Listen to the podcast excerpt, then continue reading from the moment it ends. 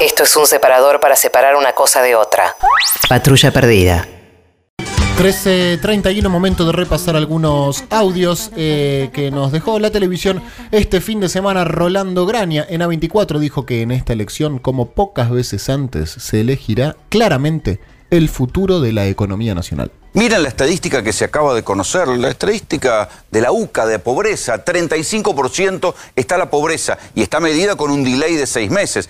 El gobierno la agarró, la recibió del kirchnerismo, según la propia medición de la UCA, en 28%. Hay siete puntos más, punta a punta, de pobreza. Yo creo que debe haber pocos ejemplos de una elección como esta donde se juega el bolsillo. Votar y la elección de un proceso económico, de un modelo económico, te cambia la vida en lo cotidiano. El Macri que va haciendo campaña va a ponerse agresivo para no hablar de la economía. Este es otro de los trucos que ustedes van a ver en la campaña. Ahora el Macri que viene es un Macri que más mm, espertiano, porque deben haber visto también en los focus group que hace el gobierno cómo caló el discurso eh, ultraliberal en la sociedad argentina y esto sí es un cambio de época.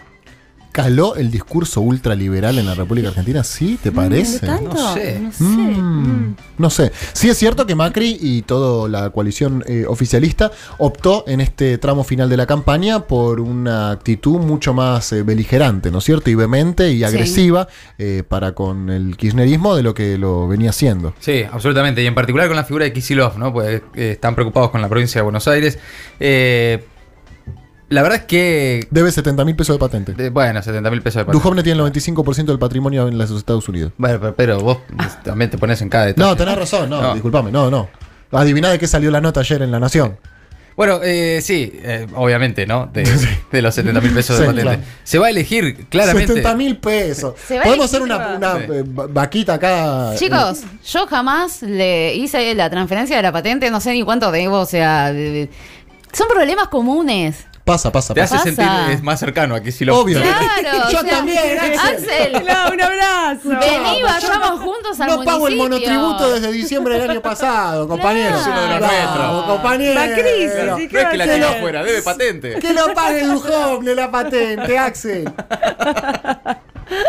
Bien, eh, Cambiemos utiliza en campaña la vieja táctica de decir que lo que está en juego no es el bolsillo, sino la democracia. Para Macri lo que está en juego en esta elección es la democracia. Yo una sugerencia a los candidatos. Dejen de subestimar a la gente. Esta historia de decir, bueno, en esta elección vamos a elegir entre lo que está bien y lo que está mal, entre, entre los que queremos la democracia y, y una semidictadura, digo, dejen de subestimar a la gente, porque la verdad es que la gente va a elegir lo que considera, bien o mal. Dejen de autoproclamarse los salvadores de la patria y los que no los votan son tontos.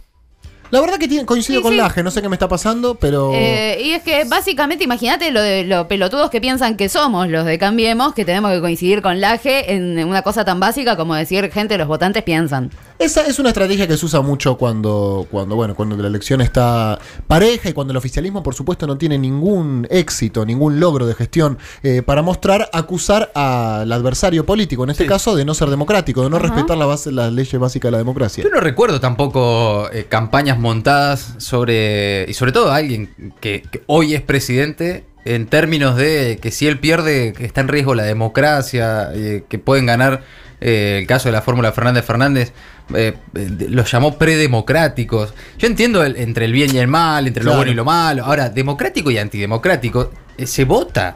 Sí, Ahí sí. vamos, votamos, elegimos. Y el 10 de diciembre, sea quien sea, eh, será presidente democráticamente y la democracia no está en riesgo. Y además de los dirigentes políticos que hay en la oposición, o que o en la Argentina, si querés, eh, el principal fuerte que tiene Cristina, su principal fortaleza, son los votos, justamente. A diferencia, por ejemplo, de una persona como Miguel Ángel Pichetto, por poner un caso. Si Cristina llegara en algún momento a eh, volver al Ejecutivo, lo va a hacer a través de los votos, como fue eh, presidenta electa a través de los votos. Preocúpese, eh, señor presidente Mauricio Macri, por quienes no podrían llegar nunca a través de los votos y tendrían que apelar a mecanismos que también son parte de la democracia, si querés, Sí. o por lo menos de la constitución, eh, eh, y que no lo van a hacer nunca por la vía electoral, como por ejemplo el caso de Miguel Ángel Pichetto, que yo lo veo y creo que él en algún momento le gustaría ser presidente y sabe perfectamente que no va a poder Que hacerlo. lo más cerca es la vicepresidencia. Claro, esa- nunca va a estar tan cerca como cuando es escaloncito. Presidente, digamos. Y bueno, bueno, en fin, no, no, no quiero alentar. Es- la nata- Hay un hombre que se llama Cobos, me fal- soy casi Biolcati con. Sí. si esto fuera al revés, la nata sería un festín. Claro, no, a lo que voy es.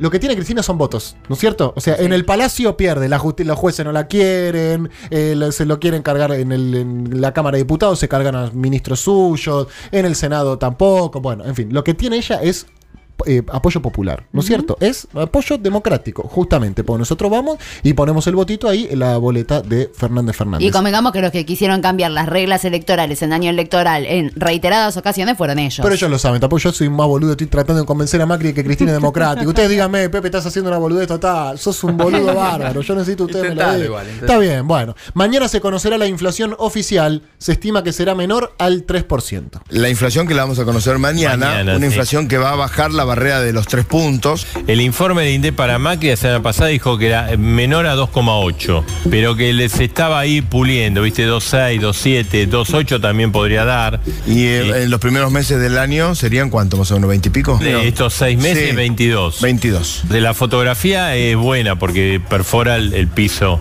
Si vos tomás La película. la película, estamos mal. Vos fíjate la gran preocupación de los argentinos en todas las encuestas. Es- es la inflación. Eh, para darte una idea, 22% del semestre, el gobierno esperaba 22 en el año. Claro, claro. El fondo 20 en el año. Me preocupa mucho esto, que instalen esto primero como que el 3% no es, eh, está bien, Sí, suficiente. suficiente, y también por amigues cercanos que ya tienen instalada la idea, que no están muy bien informados. ¿De que la inflación dicen- bajó? Sí. Sí. Y ya lo instalaron como tema. Yo Es decía, que pero no. Respecto del 4,7 que hubo en marzo, por supuesto que bajó porque si no realmente nos estamos tirando tiros por la cabeza. Yo quería hacer una pequeña salvedad. Me gusta esto de que Bonelli va un paso más allá en las consonantes que se come. Porque uno por lo general se come las S, ¿viste? Claro, Sí. dice, ser, vamos, sí. vamos, Vamos, eh, vamos. vamos, eh. Él se come la C, dice INDE. Claro. Mañana revela los datos del INDE. Me encanta, me parece fantástico. Se comió la C eh, Marcelo Bonelli, conductor ahí de, de TN. Bueno, mañana se conoce la inflación. Mañana El gobierno la va a celebrar. Y por lo menos va a tener esa, es- ese mecanismo que viene ya estableciendo en, los, en las últimas mediciones de, bueno, no tanto como el año Claro, pasado. menos peor. Claro, es menos, lo- es menos peor, menos dramático, porque estamos logrando que empiece a bajar. Arriba de dos y medio siempre es altísimo. Además, combinado con recesión, es una, Claro, ese es el tema. es una complicación. Así No es, es que hay crecimiento a tasas chinas. Claro. crecimiento a tasa china y inflación. Claro, bueno, explota el consumo, 2,5 de inflación. Claro. Bueno, lo charlamos. Compro. Ahora, recesión, nadie compra nada y los precios siguen aumentando. es insólito. ¿Cómo- es insólito. cómo Viene aumenta gente- entonces? ¿Por qué claro, aumenta? es- viene gente de todo el mundo a estudiar esto. Para escúchame, ¿cómo puede ser? Al margen de que, a, a pesar del discurso del gobierno y de que puede haber gente que empieza a creer que le encontraron la vuelta a la inflación y qué sé yo, eh, con la inflación no es una variable económica que te la dibujan y te pueden hacer creer que Claro. bueno, la deuda en el PBI, Sí, la sí. inflación te das cuenta. ¿Llegás o no llegás? No, llegás o no llegás, vas al supermercado y la está más caro que la semana pasada. Sí, Ahí no hay mucho chamullo. Absolutamente. Y además el gobierno ya está diciendo, eh, no sé si lo dice públicamente, pero lo deja trascender, que eh, va a devaluar este año. O sea, que el dólar que tenemos hoy está, es un dólar ficticio, está totalmente atrasado y que vamos a terminar el año con un dólar cercano al 50. Y, esa devaluación se va a sentir en los precios, porque se- siempre que se Sí. Devaluó, se transfiere a los costos, digamos. Sí, Sí, y sí. de hecho, bueno, sí, las expectativas de mercado plantean un dólar en 50, 51 mangos, ahora está tranquilo porque elecciones. hashtag. Exactamente. A mí me preocupa lo que pueda ocurrir el día siguiente de las pasos. Y algún día lo vamos a charlar en profundidad, pero me parece que hay una, eh, un esfuerzo en contener una serie de variables, entre ellas el dólar, ah, y, y también de eh, impulsar mínimamente, aunque sea el consumo, en, estas horas con el ahora 2, el- los autos cero kilómetros y qué sé yo, que después de las pasos eh, puede llegar a haber algún movimiento y si el resultado no es bueno para el gobierno, adivinen de quién va a ser la culpa de que se mueva el Ah, malditos Eh, peronistas. y ese va a ser un discurso que, para cambiar un poco el escenario de, de cómo están dadas las cosas hoy, eh, el, el gobierno conoce de eso.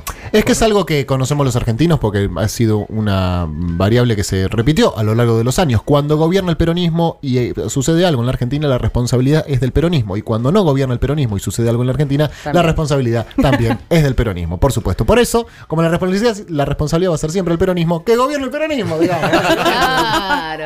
De eso se trata. Bueno, eh, estamos en la recta final de la campaña eh, previo a las PASO y el oficialismo ya está empleando el WhatsApp como herramienta electoral. A esta altura son unos 300.000 en todo el país los defensores del cambio que son, son militantes y son dirigentes que se suman a una aplicación que eh, creó el comando de campaña de Juntos por el Cambio para que reciban contenido y después puedan utilizarlo en la campaña. Tuvieron capacitación en los ejes del discurso oficial y les enseñan a intervenir en sus grupos de WhatsApp cotidianos, en el grupo de los papis y de las mamis del cole, en el grupo de los chicos del fútbol, en el grupo de amigos.